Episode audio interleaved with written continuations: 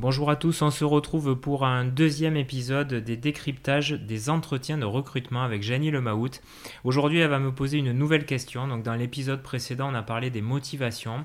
Aujourd'hui, elle va me sortir une nouvelle question du chapeau, donc j'ai plus qu'à m'accrocher. Salut Janie. Euh, bonjour Jérémy. Donc, euh, on se revoit pour le poste de chef de projet. Donc, euh, ce qui m'intéresse de savoir, c'est déjà quelle est ta vision par rapport à, à ce poste. Donc, d'après toi, quelles sont les compétences principales d'un bon chef de projet?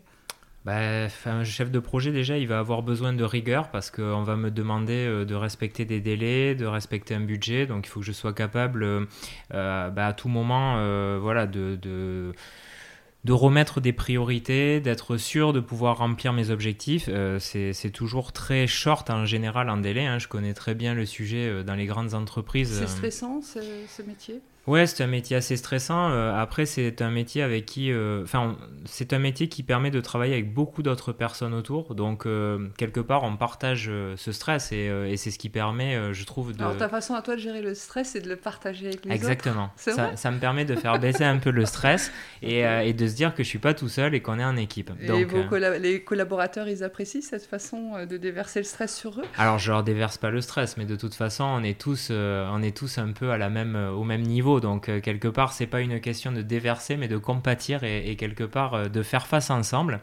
Euh, donc, pour ça, non, ça m'inquiète pas trop. Quelle autre façon tu as de gérer le stress sinon? Bah après, moi, j'ai eu une petite carrière de sportif. La sophrologie m'a beaucoup aidé, par exemple, de rester concentré sans être stressé. Ça a toujours été le, le leitmotiv avant de rentrer sur un match.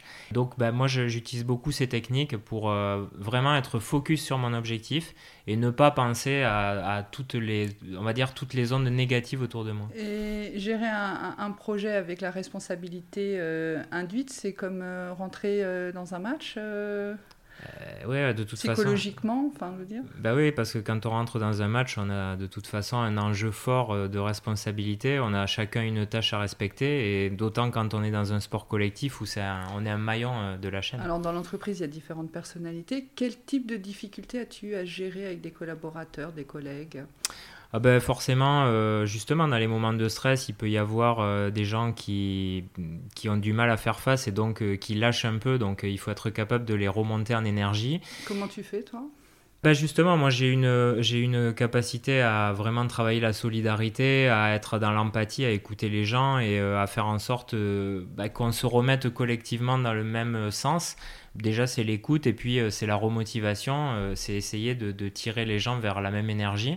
Et puis euh, parfois, c'est euh, quand ils peuvent partager un objectif commun. Oui, voilà, c'est ça, et, montrer aux gens aussi qu'on est, on est tous dans la même galère. Finalement, c'est ce que je disais, c'est pas déverser le stress, mais c'est se dire que finalement, on est, on est tous ensemble. Petite différence subtile.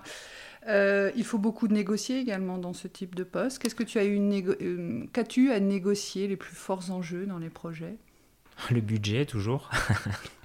les délais, c'est difficile euh, de les compresser, mais, euh, mais oui, le budget, c'est toujours euh, les moyens, quelque part, les moyens humains, les moyens financiers. et là, pour convaincre, bah, moi, j'ai toujours travaillé, en fait, et j'ai toujours essayé de montrer par A plus B qu'il fallait ces moyens-là et que c'était pas simplement par fainéantise ou parce que j'avais pas envie de faire avec peu de moyens, mais parce que c'était ce qui était important pour, pour adresser l'enjeu. Est-ce qu'une tactique purement rationnelle pour convaincre est suffisante? Pas toujours. Mais en réalité, euh, c'est la seule chose qui a marché dans ma carrière. D'accord. Et que penses-tu un petit peu de, des compétences relationnelles qu'on peut associer justement à ces compétences plus rationnelles, techniques, qui font le petit plus et la personnalité euh, des gens? Pour moi, de toute façon, le chef de projet, c'est avant tout euh, un rôle relationnel. C'est-à-dire que c'est ce qui va on est, on est le lien euh, entre plusieurs services. Euh, en fait, on est, enfin, on est quelque part en transversal. Donc, euh, on est obligé de travailler ce relationnel constamment, de faire attention à tout le monde, d'être attentif. À ben justement, comme je le disais, à des baisses d'énergie, à, des à des gens qui veulent aller trop vite. Donc c'est aussi un chef d'orchestre, il faut arriver à, à mettre ben, tout le monde sur la même harmonie. Hein. Sur quoi tu as le plus progressé, vu que là tu postules les chefs de projet, mais tu as déjà eu cette expérience, donc sur quoi tu as le plus progressé? C'est horrible à dire, mais euh, sur la capacité à accepter que finalement on ne fera pas forcément exactement euh, ce qui est décidé au départ. Donc une forme de lâcher prise. Ouais, voilà, c'est ça. C'est énorme quand même. Alors comme vous l'avez vu, euh, on vient de se laisser entraîner justement par une succession de questions euh, qui vont permettre de creuser. Alors là, on l'a vu, Janie, finalement, ce que tu essayais de savoir, c'était quel, était mon savoir-être euh, au sein du poste plus que mes compétences techniques. Oui, comment tu l'avais vécu, ce que tu avais vécu, et moi je vais m'adapter, mes questions vont suivre ce que tu vas me dire. Donc en fait, c'est pour ça qu'il n'y a pas de règle, il n'y a pas d'ordre précis aux questions.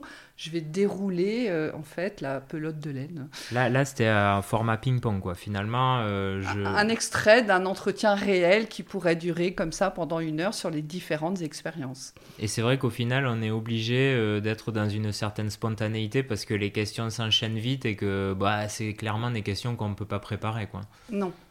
Et souvent, les candidats ne sont pas préparés. Et donc, comme il n'y a pas d'ordre précis, effectivement, c'est pour ça que je dis c'est un échange. Et c'est là que j'évalue les forces et les faiblesses, enfin, les avantages et inconvénients d'une candidature. Donc finalement, la meilleure des préparations, c'est d'être le plus fidèle possible à ce qu'on veut et à ce qu'on est, euh, justement pour euh, on ne trompe pas un entretien d'embauche quoi. Oui, la préparation quand même qui serait intéressante de faire, c'est justement de savoir quelles compétences vous avez développées dans chaque poste. Eh bien écoute, euh, je te remercie pour ce deuxième épisode. il va y en avoir d'autres, on va traiter d'autres questions et d'autres thématiques, donc on se retrouve dans le prochain épisode. Avec plaisir Jérémy.